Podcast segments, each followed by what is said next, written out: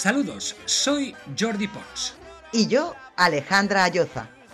¿Qué fiesta os estáis perdiendo?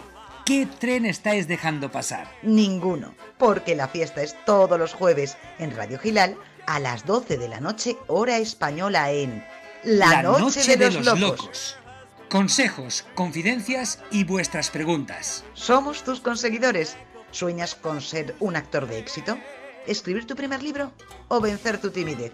Las ideas más locas con los coach creativos más locos en La, noche, de, los, locos. Porque solo los locos dicen la verdad. Buenas noches a todos, solo los locos dicen la verdad, ya que estamos dos locos con pedigrí de plaza. Jordi Pops, Alejandra Lloza. Buenas noches, Alejandra. Por fin juntos. Por fin juntos. Hemos pasado el confinamiento separados, hemos obedecido y cumplido las normas, pero nos debíamos a nuestro público. Decirles que hoy tenemos una verbena muy especial, San Pedro, que la celebraremos juntos. Y después un invitado, Elayo Martínez Iriarte, que sabe de música. Uy, lo que muchísimo. Que tiene unas vivencias desde la movida de Madrid. Y llega el momento también de los besitos y de las dedicatorias a mis queridos Palomita, José, Bea, Belén, Chencho, a la familia García Valdecasalloza que disfruta ahora en Formentera.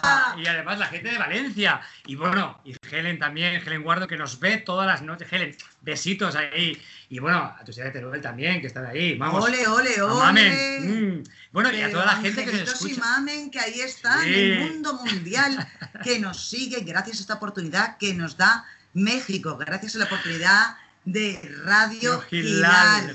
Esta noche de los locos que empieza, como no puede ser de otra manera, con música, así en que movimiento porque escuchen bien.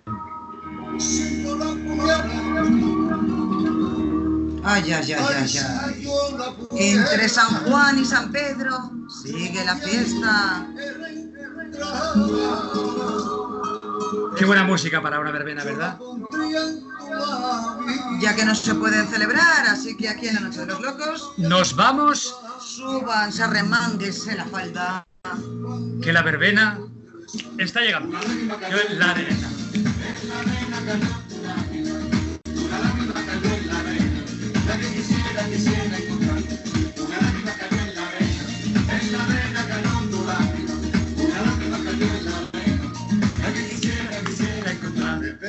un beso, me pediste un beso en la orilla del mar.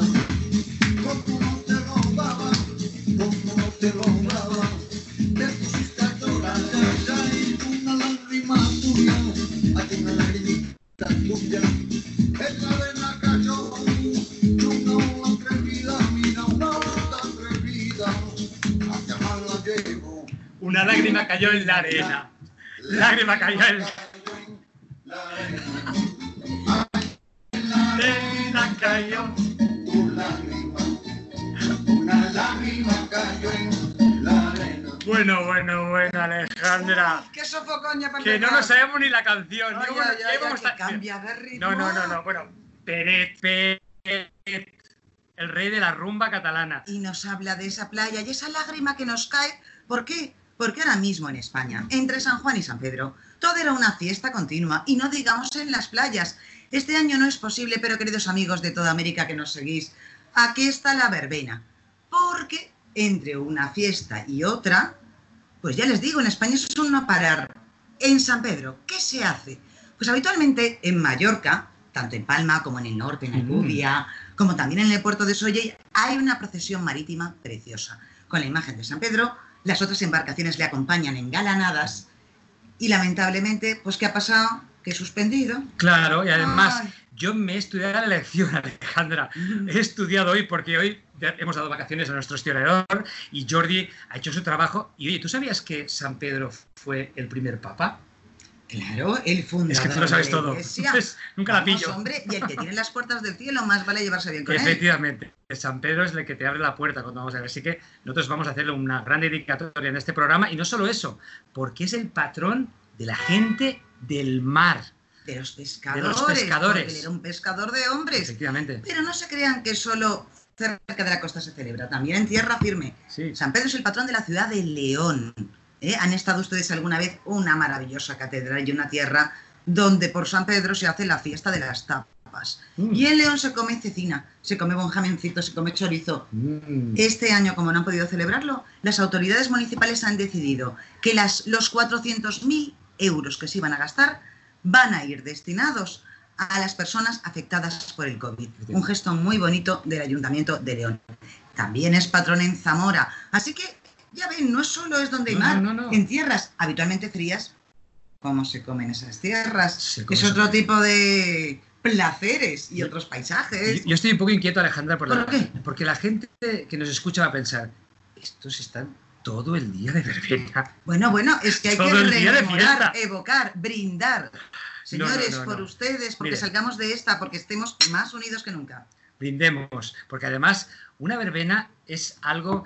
eh, ¿Tú recuerdas haber ido a, a las verbenas? Ay. qué, qué gente, qué, qué- qué- ritmo, la orquesta, eh, habiendo, Hay hemos ido a cenar con los amigos. fallan. Mira, terminaban los exámenes. En estas fechas acababas de lanzar los libros por los aires y era el momento de relacionarte, de conocer y de acudir a fiestas exacto cuando veías que la luz aquí es increíble, no se va la luz hasta las 10 de la noche en España, incluso en Galicia mm, son casi las 11. Está en el momento de mayor apogeo el sol y bueno, y la felicidad se respira por los poros, señores. Y yo me gustaría preguntar a la audiencia que nos escucha que nos escriban, ¿hay verbenas donde ustedes viven? ¿Qué tipo de verbenas ustedes viven? Porque a nosotros nos encantaría también, les contamos las verbenas de España, porque nosotros estamos en España que y queremos que lo conozcan y vengan a visitarnos. Y cuando vengan nos llaman, nosotros les acompañamos a cada verbena, a cosas alegres. Pero cuéntenos, ¿hay verbena en su lugar de donde reside? Porque nos interesaría saber y cómo la viven. Aquí en España, sobre todo ahora que es verano, Alejandra, es cuando, porque estamos hablando de que estamos en el hemisferio norte, pero hay mucha gente que nos escucha que cuando aquí es verano, que bueno, decimos que las cosas ocurren porque hace calor, hay sitios en el hemisferio sur que hace frío. Muy congeladitos. Bueno, en pues es momento- en Chile, congeladitos, ¿Qué congeladitos. tiene que hacer el chileno argentino cuando está el invierno? Venirse para acá. Venirse a España. Vente para acá. Vente, Vente para pa' acá, acá, vente como pa' acá, efectivamente. Y hoy nos va a hablar un invitado muy especial, Pelayo Martínez Diriarte. Es especial porque es promotor musical, porque era un adolescente cuando se movía por el Madrid de la movida. Habrán oído hablar de un momento emblemático de la música española donde todo despegó y todo era fiesta. Nos contará quién ha sobrevivido a ello, quién no y qué consejos da a aquellos que quieran dedicarse a la canción. ¿Qué es más importante hoy en día? ¿Tener un físico imponente? ¿Tener un buen manager? ¿Estar apadrinado? No lo sé. Yo creo que Pelayo tiene muchas respuestas que contestar, porque además tenemos mucho que preguntarle. Bueno, Con esa trayectoria que tiene Pelayo Martínez de Iriarte profesionalmente y personalmente y nos contará bueno de grupos musicales que ustedes conocen porque además los grupos musicales españoles igual que los americanos vienen a España los, los de aquí vuelan hasta Latinoamérica y son muy conocidos. Y ustedes a lo mejor cuando empiecen a escuchar lo que Pelayo comenta pues tendrán muchas preguntas también así que queremos cabos, atan cabos. Eh, decirles, Madrid, 36 grados, un horno. Y Un aquí horno. no hay playa. aquí no hay playa de verdad Yo creo que tenemos que desentumecernos para recibir a Pelayo, porque esta canción para él es muy especial.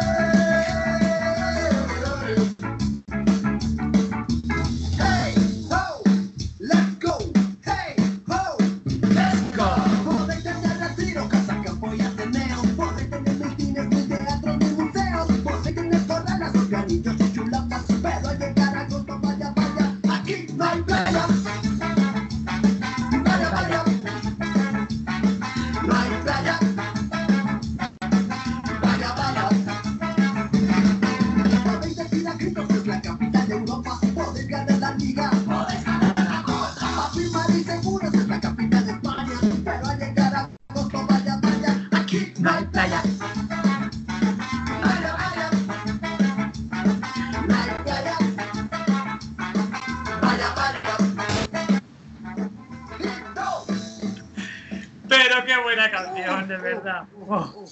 Esto es un trabajo, Pelayo. Hola. Buenas noches, don Pelayo Martínez Iriarte, promotor musical y desde luego un personaje con unas vivencias tan tan intensas. Aquí no hay playa y eso qué recuerdos te trae Pelayo. Por cierto, estamos tomando un receso, ¿eh? Como Bueno, lo primero, buenas noches, Alejandra, buenas noches, Jordi. Buenas Pues noches. muy buenos recuerdos, muy buenos recuerdos. Era uno de los, de los himnos de, de aquella, de aquel final de la movida madrileña en los años 80. Emblemático sin duda alguna. Tú te dedicas a organizar muchas fiestas, especialmente fiestas patronales como las que estaríamos viviendo a estas alturas en España, verbenas maravillosas. ¿Y ¿Cuáles son los ingredientes para hacer una buena fiesta? Tú ahora mismo cuando te encargan por distintos puntos de España y tienes que organizar, ¿cuáles son las canciones que siempre funcionan? Lo que hace a la gente despegarse de la silla, lo que les hace feliz. Bueno, en primer lugar, lo, lo más importante para una buena verbena, para una buena fiesta patronal, es lo que decimos nosotros desde nuestra, de nuestra agencia de management, es juntar gente para divertirse, gente que tenga ganas de pasarlo bien. Y luego, a partir de ahí, todas las canciones son válidas. Si tú tienes ganas de pasarlo bien, bailamos desde la Quino y Playa hasta Paquito el Chocolatero. Bueno, Pelayo, una, una pregunta que tengo una curiosidad. Tú que tienes una larga trayectoria, eh, ¿cómo ha cambiado el, el- lo que es la, la esencia de lo que es la verbena o, o la fiesta popular desde que tú conoces y desde que empezaste hasta hoy en día? Y de hecho, ahora que no se pueden celebrar, bueno, vamos a hablar del año pasado, que es desde el último momento que se celebraron. Sí, vamos a ver, el cambio ha sido sustancial, o sea, la evolución técnica se ha aplicado eh, lógicamente a, a todo este tipo de montajes y cuando a finales de los años 80 o mediados de los 80 realmente se montaba una especie de tablao con cuatro luces, hoy por hoy nosotros llevamos ya camiones escenario con 40.000, 50.000 vatios de sonido, que llevamos casi 50.000, 60.000 vatios de luz, pantallas de LED, pantallas que se despliegan. De hecho, los escenarios que nosotros llevamos son un pequeño camión que se convierte al final en un camión, de, en un escenario de 18 metros de largo, por 8 de fondo, por 8 de altura. Madre mía. Madre mía, con Madre las mía. restricciones que hay ahora, Pelayo, sería poco viable celebrar verbenas. Las están anulando en toda España, imaginamos que en otros puntos de- del planeta también. ¿Qué se puede y no se puede hacer? ¿O qué estás intentando tú hacer? Bueno, eso se lo tendríamos que preguntar al señor Simón a ver qué nos permite y qué no nos permite hacer. Pero hoy por hoy, eh, a ver, tenemos muchas restricciones. Parece ser que el panorama musical eh, pues es el, más complicado, sobre todo por el tema de juntar tanta gente dentro de una plaza, dentro de un polideportivo. Entonces está siendo bastante complicado. Nosotros hoy por hoy, eh, todo septiembre sigue anulado. Octubre, octubre todavía no, pero nosotros hemos sufrido desde el mes de marzo hasta el mes de septiembre, todo, absolutamente todo cancelado. Y bueno, pues es, eh, para el sector musical es muy, muy complicado y muy comprometido. A pesar de que queremos, pues, de alguna manera apoyar eh, todo ese talento que ahora no puede lucir por culpa de la situación, también queremos entretener y divertir a nuestros oyentes. ¿Qué te parece si rememoramos esos personajes que estaban en las verbenas? Sí. Es decir, eh, la semana pasada a nuestros invitados de Jimenos Band les proponíamos jugar al 1, 2, 3. ¿Recordáis? ¿Recuerdas, No, Pelayo? no me juegues a eso, que sabes que soy muy malo con ese tipo de juegos. Y además, yo en, el- en la época del 1, 2, 3 era un niño todavía. Vamos a jugar los tres. Venga, va. Aquí todos pringamos. Bueno, y si hay alguien de, de la audiencia que quiere jugar, que lo anote en el, en el fanpage, que también le, le Entonces, contestaremos. soy Venga, nostálgicos y cargados de emoción. allá. Díganos, personajes habituales y pintorescos de las verbenas. 1, 2, 3, responda otra vez. George Dan. Eh, yo, el, el chico que va buscando chica para bailar y no encuentra. La prima que viene del otro pueblo con unos shorts muy cortos y que va muy borracha siempre. La banda de amigos que van muy borrachos siempre. Eh, la pareja eh, ya que sabe bailar pasodobles y no deja la pista y los ves siempre bailando en la pista. La mujer madurita que se cree Rocío Jurado y que está intentando que baje la música para cantar ella. Eh, el forastero que viene de otro pueblo y piensa que esas son sus fiestas patronales. Ay, tengo- yo tengo una de muy buena. La abuela que se duerme esté la música al volumen que esté y está dormida en la silla. Ahí. Los niños que están haciendo una pelea de globos y que pasan totalmente lo que ocurre y fastidian a la hermana de 15 que está intentando ligar. Grupo, grupo de padres que acuden a las verbenas con carritos con niños pequeños. Oye, no, no fallamos, ¿eh? No, no, no, esto podría ser eterno, se ve que tenemos mucha cultura de verbena, Sí. señal de que nos hemos divertido mucho. Pero para todos aquellos que se incorporan ahora en esta Noche de los Locos, tenemos a Pelayo Martínez Diriarte. Es promotor musical, pero ha tenido una vida tan intensa que desde que era adolescente vivió la movida madrileña. Y va a haber un tema Sí. que le conecta esos recuerdos y a todos nosotros. Un Así que pongámonos nostálgicos, pero alegres. Un tema que no es de hoy, sino que es de ayer, Alejandra. Sí. Y tiene una chica como protagonista. ¿La recuerdas, Pelayo? Claro que sí, claro que sí. La chica de ayer de Antonio Vega, Nacha Pop.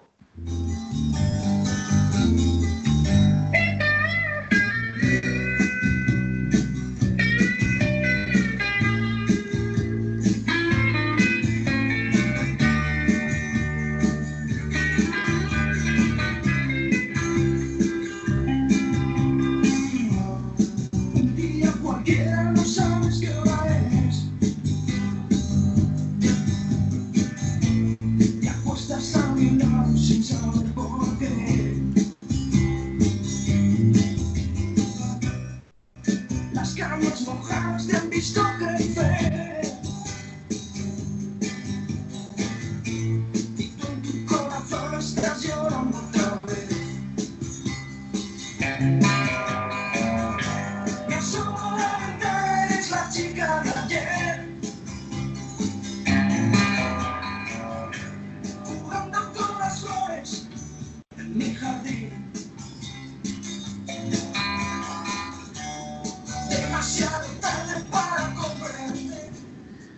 Bueno, bueno, de, de verdad que recuerdos, ¿no, Pelayo? Seguramente- Maravillosa, maravillosa la chica de ayer, maravilloso Antonio Vega, maravillosa Nacha Pop. ¿Por qué es emblemática esta canción para ti? Y de modo personal, cuando hemos conversado para esta entrevista, me la has pedido. Pues eh, tiene un significado bastante personal, además. Eh, era ah, en aquellos, en aquellos años, eh, pues fue y significó mucho dentro de lo que era la movida madrileña, pero unos años después yo coincidí en uno de aquellos míticos eh, bares de, de copas de, de la movida, que siguen abiertos todavía, como el Penta, y que sale en esa canción. Coincidí con Antonio Vega y tuvimos una charla bastante interesante y bastante bonita y se murió a la semana. Ujú. Impresionante. Una Impresionante. semana antes de morir. Si no, si no es, digamos, eh, para ti violento o no supone traicionar nada muy personal, ¿podrías decirnos un poco cuál es el espíritu de lo que te dijo o el mensaje un poco que quiso transmitir? Que viviésemos siempre pensando que la música revitalizaba el alma. ¡Qué Qué bonito! Sí, muy, muy bonito. Oye, tú eras un chavalín en la movida. Sitúanos, ¿cómo te movías? ¿A quién conociste? ¿Y qué travesuras, qué travesuras pergeñabas? ¿Eh, A ver, ¿Era tan sí. como cuentan? Sí es verdad que a mí me toca, me toca un poco pronto, por edad, eh, la movida. Bueno, ahora se cumplen los 40 años de, de aquel comienzo de los años 80, con aquella apertura musical y con todo el tema de las bandas españolas que comenzaban. Y yo llego, eh, llego en, en radio, pero llego a mediados, finales de los 80, pero todavía con muchas ganas. y tengo la suerte de conocer que ya no están entre nosotros Antonio Vega y a Álvaro Urquijo eh, de Secretos, eh, a José Luis Moro, que en aquellos momentos pues, se une a Mario Gil para, para seguir con, con un pingüino en mi ascensor hasta el día de hoy, que luego hablaremos, a Luis Livingston, a Bernardo Vázquez. y- Entonces, a- aquellos grupos eh, que estaban triunfando en aquellas épocas, tuve la suerte de contactar con ellos, de hacernos amigos y hoy mantenemos esa misma, esa misma amistad, a pesar de que era un niño y me sacaban unos años. Y sabes una cosa, Pelayo, Eh, la, parte de idealizar el conocer a un, a un cantante famoso, que de hecho, yo está, sabes que he estado mucho por Latinoamérica, hay excelentes músicos y cantantes eh, allí y, mucha gente em, se volvería, digamos, pagaría lo que fuese por- por estar al lado de, de- de alguien que, que escuchas diariamente en la radio o que tienes pues un, un CD o un, audio suyo. Eh, ¿Cómo es, cómo, es, ¿Cómo es tratar con una persona, digamos, con un cantante en su vida personal? O sea, ya no en la parte de no preguntarle, oye, qué bien cantas, qué bien lo haces, me gusta tu música. ¿Cuáles son las inquietudes a veces de este tipo de, de Pues- personas que tienen que lanzarse a un escenario con tanta gente? Pues mira, vamos a ver, salvo excepciones, que siempre las hay, eh, son personas normales, eh, como tú, como Alejandra, como yo, eh, como mucha gente que, vivimos de nuestro trabajo y que, bueno, pues tienen la suerte, yo creo que es así, de, bueno, pues ser muy conocidos, de haber tenido un tema bombazo que, durante muchos años pues les está durando. Sí, por ejemplo, te podría hablar de Bernardo Vázquez, que es el tema con el que hemos abierto, ¿no? De Aquí no hay playa. No hay playa es un tema del año 88. Hoy por hoy Bernardo pues eh, tiene eh, seis álbumes más, ya sacados al mercado y pues quieras o no eh, es un tío que todavía se le conoce por la calle. Entonces, bueno, pues han pasado, han pasado 30 años o 31 años de gira con diferentes canciones, con diferentes temas, pero el Aquí no hay playa a él le sigue conociendo la gente por ese tema. Luego veremos quién ha sobrevivido, quién no ha sobrevivido, de todos esos tiburones, que sigue siendo vigente. Pero estábamos en ese viaje a ese Madrid tan mitificado. Eh, hablemos de los finales de, finales de los 80. Bueno, eh, hay muchos rumores. Es verdad que las noches no tenían fin. Es verdad que la droga terminó siendo la cruz de muchos. Cuéntanos un poco mito y, y realidad. Vamos a ver, todos los, todos los mitos eh, tienen su realidad, o están basados en una realidad. Eh, las noches sin fin, verdadero, por supuesto. No había manera, y sobre todo Madrid, eh, disfrutando eh, o diferenciándose del resto de España o de muchas zonas de España que otros conocéis también, pero Madrid era la ciudad que nunca dormía, la ciudad donde podías salir muy tarde, para poder disfrutar la noche absolutamente entera. Y los garitos, en aquellos años no había tantísimas prohibiciones ni tantísima normativa de horarios, pero los locales cerraban cuando se iba el último cliente. Madre mía. ¿Crees que, ¿Crees que ahora, con, con las normativas, con la, digamos, con las supernormativas que hay ahora mismo, que lo que hacen es, digamos, acotar un poco alargar esas noches, ha perjudicado eh, el, que, el que se, bueno, a lo mejor música, eh, gente, artistas que querían promocionarse, están más acotados o tienen a lo mejor menos, menos fuentes para poder promocionarse. No sé si a lo mejor la movida fue un... No lo sé, yo lo veo desde otro punto de vista. O sea, a nosotros la normativa lo que nos ha hecho es acortarnos las noches. Tenemos menos horas de diversión. no podemos salir tanto. Pero bueno, ahora, ahora si lo, lo llevamos al momento actual y después de los meses que hemos pasado con, con el, te- el terrible tema del confinamiento y demás, eh, lo que da pie es que cuando cierren un local por normativa a las 3 de la mañana, podemos seguir la fiesta en una casa. También. Una cosita, Pelayo, lo más para ya acercarnos al presente y hacer balance un poco de, de quién ha sobrevivido, quién no. Lo más loco que recuerdas, no ya de finales de los 80, que eras menor de edad, sino incluso en los 90, la posmovida, que aún dio muy buenos frutos musicales aquí en España. Por favor, el paradigma de una noche loca que podamos decir los demás. Esto no lo hemos vivido aún, aún nos queda mucho por probar. No sé, no sé si, si sería muy interesante contaros a alguna de esas noches que se repetían muchísimo. El año. Eh, es de- eh, aquí en España es noche, en, en México es tarde, pero en México son muy adelantados. Así que cuéntalo. Se llama la noche de los locos. Pero también La es verdad los que don locos, Pues sí, sí, eran noches de, de locos. Salíamos, salíamos a última hora, salíamos tarde y la planificación era intentar pasar toda la noche de un sitio a otro, recorrer pues eh, el Penta, la Vía Láctea, el 100%, Pachá, Jácara. Cuantos más locales, yo creo que nos daban más puntos, nos sellaban y nos daban más puntos. O sea, Había que pasar y cuatro discotecas en una noche que arrancaba a las 11 de la noche hasta las 8 de la mañana. O luego No, con no, a las, a las 8 ya aparecíamos con los churros en casa. No, no, 7, 7 y medio. todo un detalle para no preocupar ya a las madres, ¿no? Hombre, para alimentarse, porque Era el truco que yo, yo utilizaba y os lo cuento en confidencia. eh, era el truco que yo utilizaba. Yo cuando llegaba a las 8 de la mañana a casa llegaba siempre con una bolsa de churros y si mis padres me pillaban y me cazaban, me decían, pero llegas ahora y digo, no, he llegado a las 3 y ahora vuelvo de coger churros para que desayunéis todos. Qué detalle tan bonito. Qué detalle. Aquí damos ideas también para los jóvenes más No, no, no. rebeldes. Viajamos, damos un salto en el tiempo, llegamos al siglo XXI y vemos quién ha sobrevivido y no. Este temazo tan sugerente de los 80 os da una pista.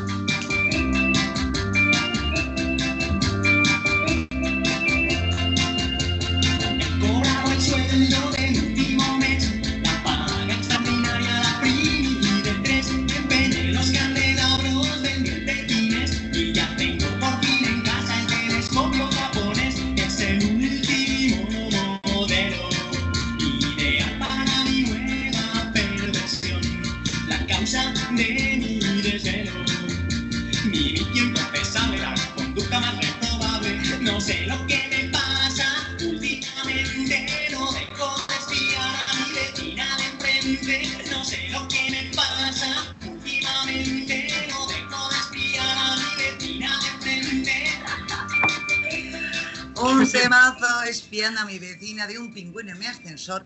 El nombre le sonará curioso. Queridos amigos de América y los jovencitos sobre todo, los nombres de los grupos españoles eran curiosísimos. Imagínense un Un pingüino, en mi en mi ascensor. Y las temáticas estarían prohibidas porque ahora hablan de lo que llamarían un acoso. Un hombre que espiaba a su Sí, además, Alejandra, deberíamos hacer la versión latinoamericana que sería un pingüino en mi elevador. ¡Ay, qué bonito! Oye, todo es cuestión de comentárselo a José Luis y que haga la versión Sí, sí, eh, la- americana eh, americana para, poder, para poder presentarla allí. Bueno, este grupo es emblemático porque siguen vivitos y coleando después de 35 años o cuánto. 34 años de gira eh, y es un grupo que tiene un- unos eh, seguidores muy fieles. Allá donde se organiza un concierto de pingüino siempre está lleno. Con anterioridad, eh, el- lo que ha sido el año 2019, todos, absolutamente todos los conciertos que se han realizado han tenido una semana antes todas las entradas vendidas. Entonces es una delicia poder eh, trabajar con, con un pingüino en mi ascensor. Gritaban con 16 años y gritan aún más con Y- 52. Siguen gritando, siguen gritando. No, yo, yo creo, mira, personalmente, mira, aquí, aquí tenemos a, a un pingüino. No Oh. estamos en el elevador, pero eh, aquí está un pingüino. Sí, sí. De todas maneras, eh, Pelayo, eh, sí que es verdad que la- las personas que nos escuchan en estos momentos no pueden vernos en vídeo, pero sí que eh, pueden entrar en la página, en la fanpage de, de Gilal, de Radio Gilal, donde pueden ver eh, que vamos a subir la, la en emisión en, vídeo YouTube. para que vean en YouTube también. Tenemos unos pingüinos fantásticos aquí, mi compañera Alejandra y Pelayo con un pingüino. Yo ya voy vestido de pingüino porque llevo el pingüino hecho aquí en el, el traje, o sea que soy pingüino yo. Y la verdad es que tenemos aquí una pingüinada.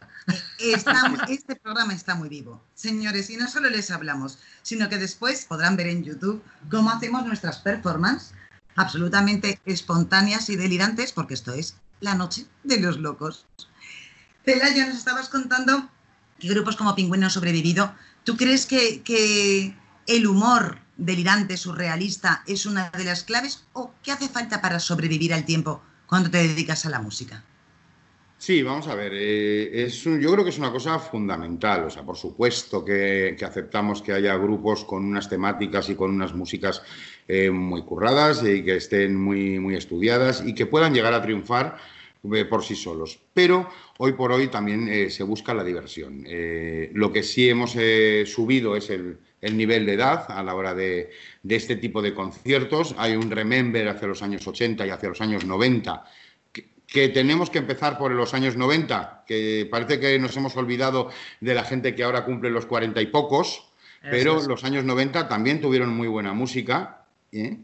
Pero eh, esas músicas de los años 80 eran muy frescas, muy, muy divertidas, eran canciones que en su momento pues, te hacían olvidar también muchos problemas y yo creo que es una clave para, para el mundo de hoy en día. O sea, el- el- es impresionante y por supuesto estáis invitados al próximo concierto de, de Un pingüino en mi ascensor. eh, para, para eh, recordar todas aquellas frases, aquellas eh, canciones, pues eh, Atrapados en el ascensor, la balada, la balada de Benito Carrizosa, todos esos temas que, que fueron míticos. Y, correcto puede anular todas esas canciones, ¿eh? Porque era como todo tiene una connotación tan perversa. Es decir, estábamos escuchando eh, espiando a mi vecina, ahora se consideraría acoso y estaría penado Sí, sí, por sí, la sí. ley. Una Bueno, pues canción que, que Ah. pongan la denuncia pertinente y que ya nos defenderemos. aburrido de estudiar está espiando a su vecina que se baña en, en- en la piscina, ¿no? Que en el fondo es muy...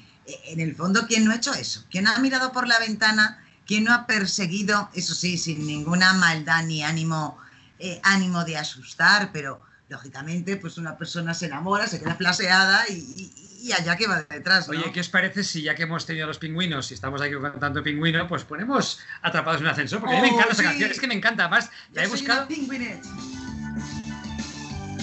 Que seguramente conocerá mucha gente que nos escucha.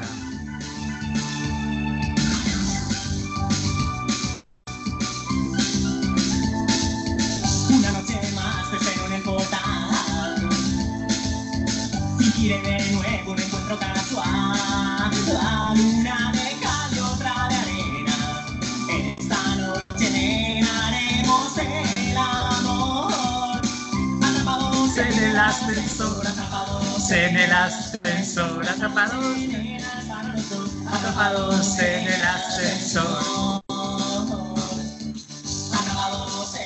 Qué buena canción. Oye, Pelayo, la verdad que yo pienso que, que a veces no, no te gustaría volver otra vez y... y- y- o sea, Mira, eh, Jordi, cosa, los 80. tengo, tengo una cosa que yo creo que es muy importante. Tengo la suerte de ser promotor musical de los años 80, con lo cual trabajo con todos esos grupos con la mentalidad actual. Qué bonito, es como una segunda juventud. Refrescanos, ¿qué grupos que han tenido peso no solo en España, sino incluso internacionalmente, siguen vivos? ¿Y por qué crees que es así? Bueno, hay muchos, ¿eh? Hay muchos. eh, por un lado, eh, existen tal y como, como los conocemos de, de los años 80, como Un pingüino en mi ascensor, como Tennessee, como Los Refrescos, como Nacha Pop. Hasta hace muy poquito hemos estado eh, con el tema de con la Unión. Y eh, luego existen otro tipo de grupos que lo que se han ido es separando y el cantante es el que eh, toma el, protagonismo y, bueno, pues canta en solitario y tal, pero, bueno, pues, por ejemplo, Javier Ojeda ya no es danza invisible, que recordaréis de, de aquellas épocas, bueno, pues ahora es Javier Ojeda que canta, que canta en solitario. ¿Por qué crees que se acaban eh, disgregando los grupos? ¿Hay una especie de patrón de envidias después de un pelotazo, un éxito gordo? ¿Cuál suele ser el, talón de Aquiles de esas formaciones musicales que han llegado alto? Difícil porque pueden ser diferentes motivos, pero vamos, principalmente pues yo, eh, los grupos que he conocido que se han separado después de 30 años eh, o de 25 años, eh, el problema sobre todo viene por el cansancio y el agotamiento. O sea, llega un momento que es verse todos los días el mismo recital, el mismo repertorio. Sí es verdad que a veces existen pues, algún tipo de problemas eh, personales entre ellos, pero viene casi todo motivado un poco porque tienen sus ciclos y alargar un ciclo 30 años es mucho. Eso ya se permite. Sí, además dicen que las empresas normalmente tienen un ciclo de 10 años. O sea, cualquier empresa a los Bueno, 10 años... perdón, voy a hacer una pequeña puntualización. Yo empecé en el año 88 en radio y mira dónde estoy hoy, con vosotros, cantando en un programa de radio. En bucle otra vez, en bucle, en bucle. Bueno, la verdad que todo vuelve como las modas, ¿no? Y la verdad que está muy bien. Eh, ¿Crees que, que volverá de nuevo? Porque yo he visto, de hecho, he estado en, en eventos que tú que has promocionado y que, que la gente sigue, sigue yendo. La gente joven se va a enganchar también a una nueva movida madrileña, a una nueva movida en España después de esta pandemia que hemos estado tan aburridos y tan encerrados. Vamos a ver, la respuesta es complicada. Eh, no volverá a haber nunca más una movida madrileña como la de los 80. Nunca. ¿Que lo van a intentar? Esperemos que sí. Yo creo que muchas de las personas que están por debajo de los 35 años han escuchado esas canciones de nosotros, los que ya vamos un poquito eh, crecidos en edad, y las llevamos en el coche y les hemos hablado a, pues, a nuestros hijos, a amigos, eh, y sí, conocen, conocen muchas canciones de, de aquella época, pero repito, nunca se volverá a una movida de los 80. A lo mejor habrá que, igual. a lo mejor habrá que pedirles a los pingüinos que hagan, en vez de atrapados en el ascensor, atrapados en el botellón.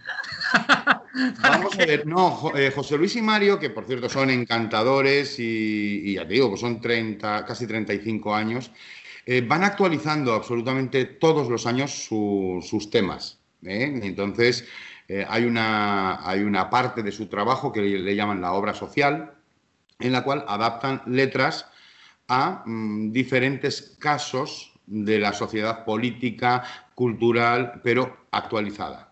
Entonces, bueno, pues son temas que, que, bueno, cobran cierta actualidad.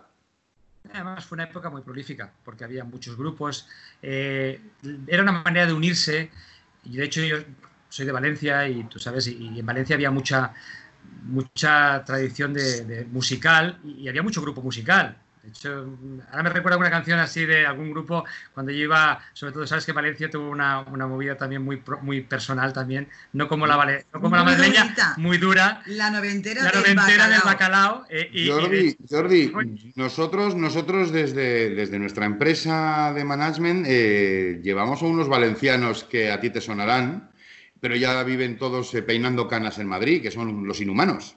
A los Ah. hermanos, bueno, vamos, mira, de hecho, mira, voy a, voy a intentar porque estaba pensando en ellos. Sí, sí, no, sí, sí, pregúntale porque es que además Sí, voy a buscar una canción de ellos porque Él me déjalo encanta. que él se motiva, no, se no, embriaga con la música. ¿Qué grupo Los Inhumanos? Además, son súper conocidos en Latinoamérica. Así que cuando pongamos Los Inhumanos, yo creo que toda la audiencia de la Noche de los Van a saltar, a va a saltar. Así que a- mira, a todo. Bueno, Mientras te pones a los mandos, yo te quisiera preguntar, Pelayo, ¿alguna anécdota divertida con estos cantantes que, que- que ya son maduritos cuando sus fans de entonces los reencuentran? ¿Alguna frase que te haya divertido? ¿Alguna cosa que les hayan dicho? O, o- o viendo por la calle lo que tú dices, que los hayan identificado.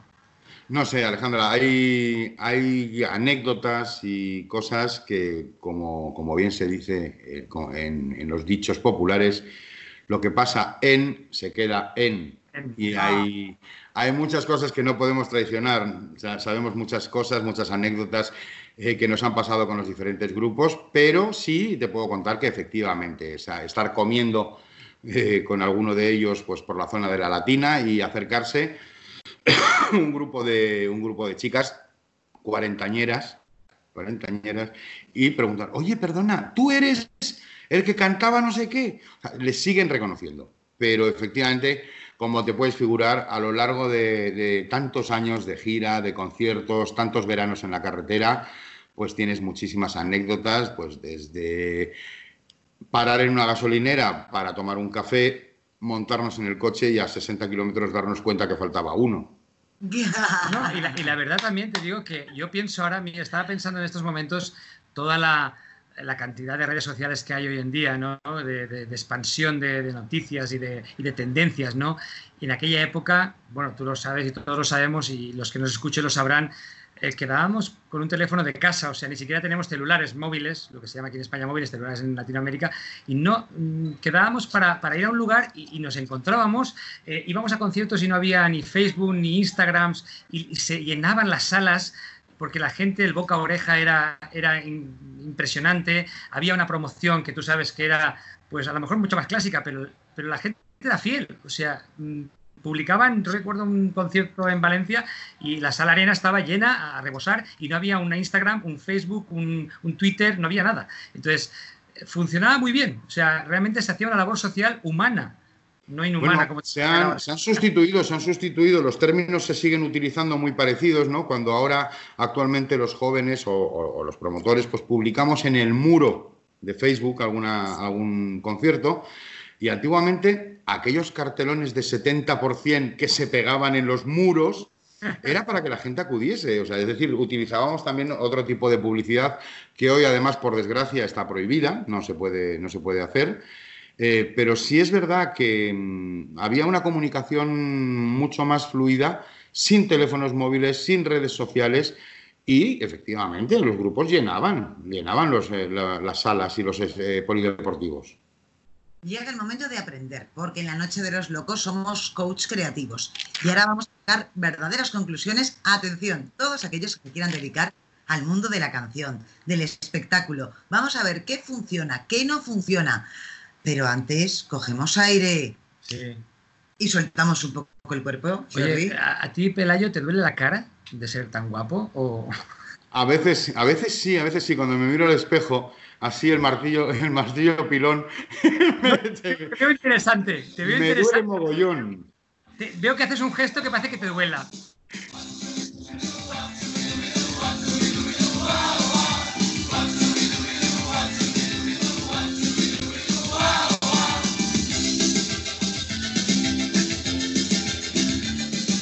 Que sepan que estamos escuchando a los Inhumanos. Una banda simpática, Sama.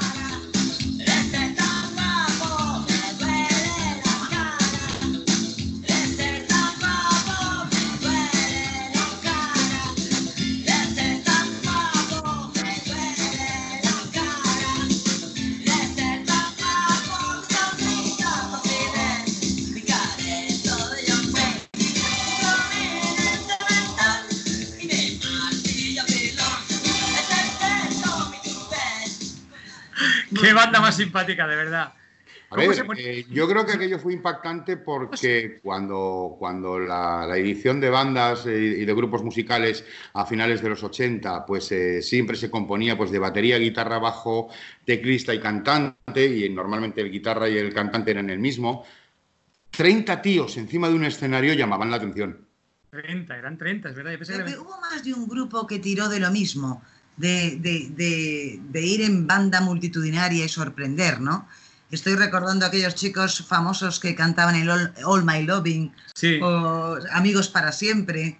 Un grupo de Barcelona que también, pues iban, eh, eran un desparrame. los Manolos, ¿no? Los Manolos. Los Manolos. Sí. bueno, vamos a ver. Yo creo que se puso un poco de, se puso un poco de moda el dar espectáculo, ¿no? Pues vestidos, vestidos muy extravagantes. Y a finales de, de los 80 también nace lo comía, con aquellas eh, hombreras, aquellos tal. Pero sí, eh, independientemente de los músicos que estaban tocando en directo, eh, sí había cuatro, cinco, seis eh, personas en el escenario. Y eso de- deriva, a mediados de los, de los 90, en, en la fama que cogen las grandes orquestas para ir a las verbenas de los pueblos. Ciertamente. Estamos hablando de bandas de 9 a 11 componentes aproximadamente. Pues te ponemos ahora un temazo sobre el que quieres hacernos una reflexión porque ya empieza la clase que imparte Pelayo Martínez Diriarte.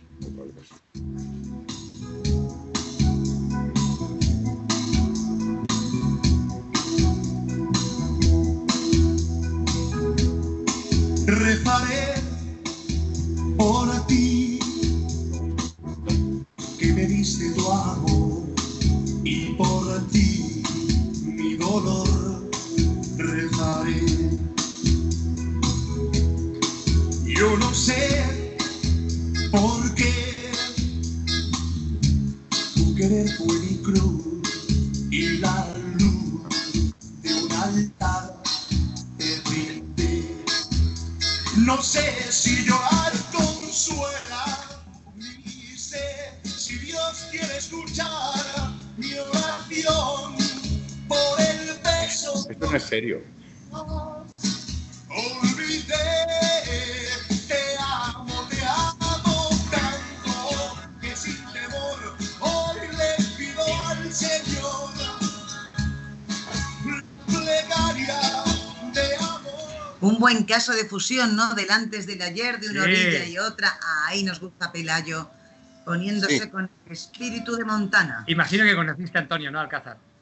Vamos a ver, Antonio Montana eh, es la última incorporación musical que tenemos dentro de Estudio 13, de nuestra agencia. Eh, Antonio es un músico fantástico que, que brilló en el ochen- a partir del 87 hasta prácticamente el año 95. A partir del año 95 eh, hizo sus proyectos eh, personales y privados y el año pasado eh, contactó con nosotros y nos dijo pues, que quería retomar un poco todo el tema del country y del rock en español, solo en español. Eh, como podéis ver, eh, esta canción eh, es una versión, lógicamente, y ya está cantada en, en castellano. Y durante este confinamiento se han preparado temas muy, muy conocidos de los años 70 y 80 en español y con una marcha muy rockera. Va a salir eh, el disco dentro de muy poquito, eh, posiblemente a principios de diciembre sacamos disco nuevo, se va a llamar eh, Canciones desde la cuarentena Mm, interesante. y Antonio Montana vuelve otra vez a los escenarios. O sea, Pelayo, que eres una especie de rescatador de estrellas que aún tienen que seguir brillando. Bueno, no, no, rescatador no. Yo creo que lo que buscamos son cosas que puedan ser todavía muy comerciales y que, y que puedan impactar. Entonces, yo creo que el rock and roll en España eh, no está teniendo la pegada que, puede tener otro tipo de músicas, como, estamos hablando del pop de los años 80 y demás, porque la gente no lo entiende. Y ahora confiamos en este proyecto de rock and roll en español. Es interesante, pero queremos saber para el que parte de cero, porque tú has explicado muy bien que cuando alguien tiene nombre, ¿no? Pues es cuestión de decirle, hey chicos, que vuelve, ¿no? Y darle un nuevo aire y saber entender el momento.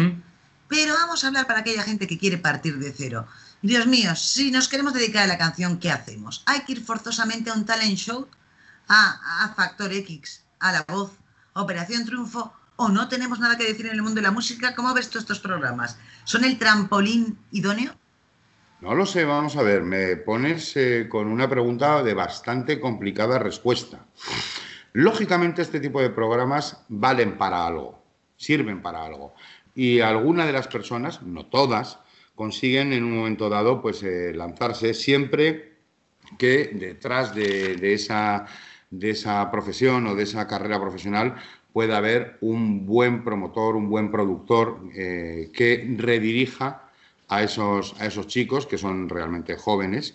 Pero no olvidemos que la fama es corta, muy corta, y tiene que ir muy bien, muy bien eh, apoyada por detrás. Si no, es muy difícil. Y una cosa, antes que, que me decías un poco, y lo, escuchaba como un poco como con vergüenza, que decías que iba a empezar la masterclass. eh, y no. Yo creo que cosa que es, que es muy importante, que es muy importante. Son dos frasecitas muy cortas. ¿Qué le recomendaría yo a alguien que se quiera dedicar al mundo de la música? Trabajo, trabajo y más trabajo. Y la segunda, que es que esto es divertido, pero no es para divertirse. O sea, trabajar dentro del mundo de la música es muy divertido, pero no lo hacemos para divertirnos.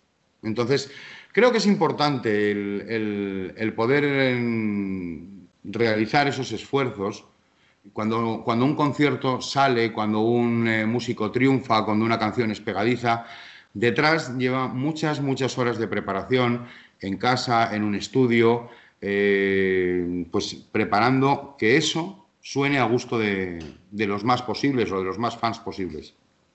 Eh, ¿cuánto, ¿Cuánto tiempo se pasa un artista, más o menos, eh, para poder preparar un, digamos, vamos a, hablar de un disco? Porque la, la gente lo que ve es cuando el disco está en la calle, no ven los previos. No imagino que hay un trabajo arduo de composición, de grabación, viajes aquí, viajes allí, que sea estudio, que sí, eh, todo ese entramado de, de- de- de trabajo que además mueve mucha gente. O sea, eh, Sí, sí, claro. claro, tiempo- claro. ¿Cuánto tiempo suele ser el tiempo que dedica un- una banda? Pues mira, eh, mm, a ver, lleva una horquilla, pero lógicamente entre seis meses y un año. O sea, lo que ves en la calle ha tenido un, año. Desde, desde que tú decides, eh, oye, voy a grabar este disco eh, con una selección de canciones o una selección de temas eh, que estoy componiendo o que voy a versionar de, o di- directamente las voy a copiar, hay que, hay que trabajar mucho sobre partituras, hay que trabajar mucho sobre las modificaciones que se vayan a hacer. En nuestro caso eh, se trabaja mucho en español, con lo cual pues, eh, hay, hay que traducir y adaptar las letras. Una vez eh, que tenemos todo preparado y todo, y todo listo, entonces empezamos a trabajar con los músicos. Y entonces, eh, hasta que eso suena, afina y va a salir perfecto, eh, tardamos todavía unas jornadas de, de preparación. Y a partir de ahí nos metemos en un estudio.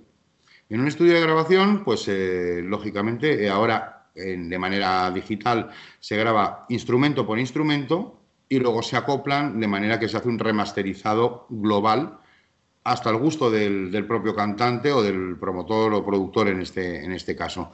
Y a partir de ahí, multicopiado y a la calle. No, Es raro estar juntos y saben que llevamos haciendo el programa durante varias semanas, cada uno desde una localidad, y hoy tenernos cerca nos, nos deja Eh, cortocircuitos porque no nos vemos a la, la cara, ¿no? sí, sí. Eh, te iba a decir, Pelayo, eh, tú imagínate que hay alguien que está pensando, creo que tengo talento, tengo unas composiciones, me quiero lanzar a cantar. ¿Cómo hacer que un promotor, un productor te haga caso? ¿Pesa tanto hoy en día un físico mm, despampanante por encima de otras habilidades? ¿Cómo llamaría tu atención un candidato o candidata a estrella?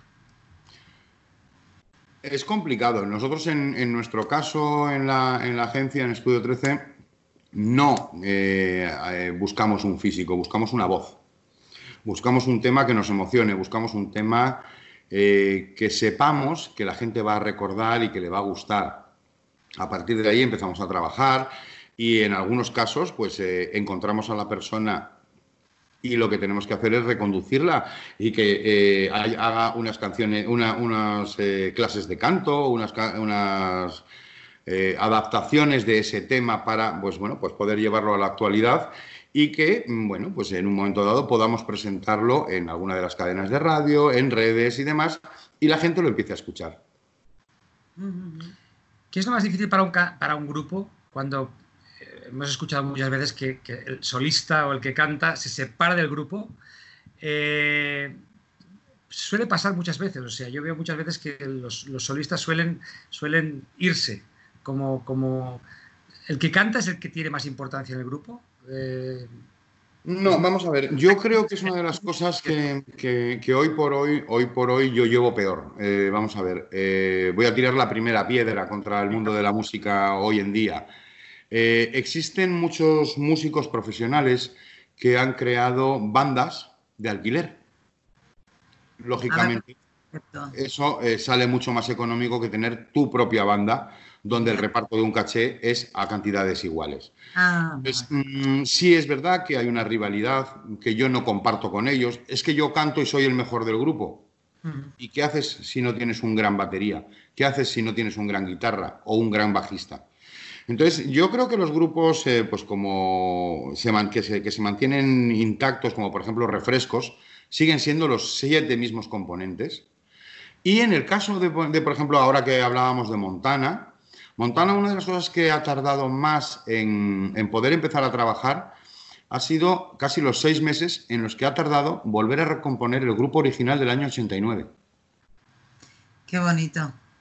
Yo te digo una cosa, Pelayo, tengo una percepción particular, es muy, muy, muy personal, ¿eh? que es que los distintos integrantes de un conjunto tienen una personalidad, un prototipo de personalidad. El batería siempre es el más surrealista y bohemio. La personalidad del batería, sabes que te vas a encontrar con un tipo Es el pones- idóneo para irse a tomar unas copas. Sí, Existen esos patrones, yo los he observado, es una percepción muy particular del mundo, pues como todos tenemos, en el fondo miramos la vida a través de nuestros ojos porque son de los que disponemos, ¿no? Y así como he visto que el tipo del bajo es el más existencialista y profundo, el, es como el más, el más, No, bueno, lo- el más- los, los- los bajistas eh, terminan la actuación y se marchan a su casa. muy, es muy Va introvertido. muchas- introvertido. Cuéntanos tú qué hay de ver. Personalidades. de estos tópicos que estamos Sí. desarrollando, ¿cuáles son un poco los roles en los que tú ves, según el instrumento que tocan, el, el- el perfil de personajes que son, ¿no? A ver, a ver, vamos a ver. Me, eh, me estáis haciendo ya preguntas un poco más comprometidas, pero vamos a ver, te digo así muy por encima y, y no estoy generalizando, no pasará en el 100% de los grupos, solamente en el 99,8%. es variar y luego nosotros agrandamos el, el prototipo y decimos ya bestialidades, no te preocupes. Bueno, vamos a ver, el batería es el típico, el, el- el tipo ideal para irte a tomar unas copas. Totalmente. El Total. bajista, el bajista no cuentes con él, termina la actuación, mete su bajo en su, en su funda y se marcha para casa. Pero cuidado que si eres eh, chica, probablemente sea el con el que mejor tienes que ligar. ¿Con Va a ser más ¿Con el con el de bajo. El Claro, bajista. vamos aquí a hacer un enfoque multidisciplinar, porque hablamos de ir de copas y otra cosa es a quién te ligas. También vas a un concierto y dices... "Ah". Entonces, el, el- el bajista yo creo que es el que- fiable. Vale, es que va por lo ¿eh? bajo. Chicas, No, es decir, no. para una relación. A ver, ay, que- quiero, quiero verdades, verdades prácticas de la vida. Yo no saldría con ningún músico.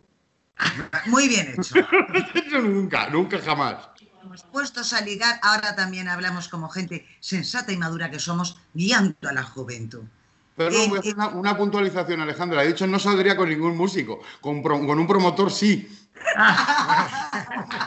Sería ya. De lo más aconsejable. No, no. Y, y entonces eso, el cantante, el, El cantante. El cantante o la cantante. A ver, no, no, no puedo decir esto. Yo, yo rogaría a los que están haciendo el control de emisión de, de- de este programa que durante, durante 30 segundos mm, mm, hagan un mute sobre lo que voy a decir. O sea, eh, el cantante lo único que habla es de lo bien que canta. Eh, son, son muy pesados para tomarse unas copas en una barra. Narcisistas se miran el ombligo. Exacto, chicas, ya sabéis, o, chicos, que ya mm, puede ser muy fascinante su personalidad sobre el escenario, pero después no hay más tema que él barra él ella. barra ella. ¿eh? Ya ves que estamos emponzoñando nosotros. Siempre Bueno, puedes bueno. decir, han sido Jordi y Alejandro. Voy a entrar un poquito más porque ha pasado una cosa, Pelayo, es que se me ha roto, bueno, no funciona, funcionará al final cuando cante la canción del final, pero es que hemos tenido un problema, lo siento, tendrás que contarnos, entraremos en detalle, por ejemplo, las relaciones entre los músicos, por ejemplo, vamos a entrar más en detalle. Eh, cantante con bajista, em, bueno, digo, cuando bajista, batería con, ¿cuál es el que más, o sea, con quién congenia Vamos más? a, vamos a ver, no, no, dentro de, dentro de un grupo musical se crea una familia. O sea, un grupo musical es una familia. Y, realmente todos con todos y, y no hay quizá unas preferencias. Ya te digo, como decía antes, hombre, el bajista, el, esto, el batería normalmente es el que lleva la voz cantante y es el que se le ocurren los planes estrafalarios, o sea, de estar en, acabar un bolo en Murcia y decir que sí podemos desayunar en La Coruña. Sí, sí, sí. Bueno, pues luego ya están los demás lo de seguirle o no seguirle. Pero vamos, eh, es una familia y date cuenta que al final eh, son muchas semanas eh, metidos en, en furgonetas porque se sigue haciendo así. ¿eh? Cogemos una furgo, un microbús tal, y vas de ciudad en ciudad. eh, compartiendo hoteles, comidas, eh, familia que muchas veces nos acompañan. Hombres G tenía un tema en la carretera que expresaba muy bien ese cansancio, esa desazón, ese de después del momento de, de estrellato en el escenario, el aburrimiento en la carretera viendo, viendo pasar casi casi los, los postes. eh, Bueno, yo, yo creo, Alejandra, que hay una puntualización. No veíamos. O sea, llevabas la cabeza pegada al cristal, pero ibas dormido con los ojos abiertos. Y en una, una gira es muy complicada. Estás hablando a lo mejor de, a lo largo de un mes, hacer 16, 17 ciudades diferentes, eh, con mucha distancia entre, entre algunas de ellas. Eh, terminando pues, muchas veces a las 3, 4, 5 de la mañana el final de un, montaje y a la mañana siguiente, a las 7 y media, 8 de la mañana, eh, con muy pocas horas de, de sueño encima, tener que ponerse en carretera para llegar a 600 kilómetros después, empezar otra vez ensayos para el concierto de una siguiente noche. Hay que tener mucha forma física. Imagino que en una de estas giras que se suelen hacer en verano, lógicamente, pues, pues la gente puede adelgazar 5 kilos tranquilamente, ¿no? Lo recuperamos después de los conciertos. No, la verdad que la vida, de, la vida del, cantante de, de ir de aquí para allá es una vida bastante, bastante, parece interesante, pero debe ser dura porque eso de estar todo el día, o sea, cantar por la noche, se suele terminar bastante tarde, eh, tienes que recoger todo, eh, marcharte al otro lugar, o es, es una, yo creo que debe ser, eh, es apasionante, pero debe ser muy agotadora. Yo, yo a veces veo que tienen que ser personas muy fuertes, por, sobre todo lo- lo- los grupos, los que los rodean y los que les, los que les acompañan, porque es muy agotador, ¿no? Muy, muy fuerte, pero sobre todo, sobre todo creo que es una cosa eh, mental. Hay que, hay que saber soportar ese, ese machaque de, de- kilómetros, de, de cansancio. De... Y al final te pasa una cosa, tú a las diez y media, once de la noche tienes que dar un espectáculo hacia unos fans que están esperando a oír tu canción, tu mejor canción, ¿no? Y, y es lo que tienes que hacer. Y al día siguiente es otra ciudad y al día siguiente otra. Y de buen humor y dejar a un lado los problemas como hacemos nosotros. Pelayo Martínez Iriarte, qué placer de noche hemos tenido.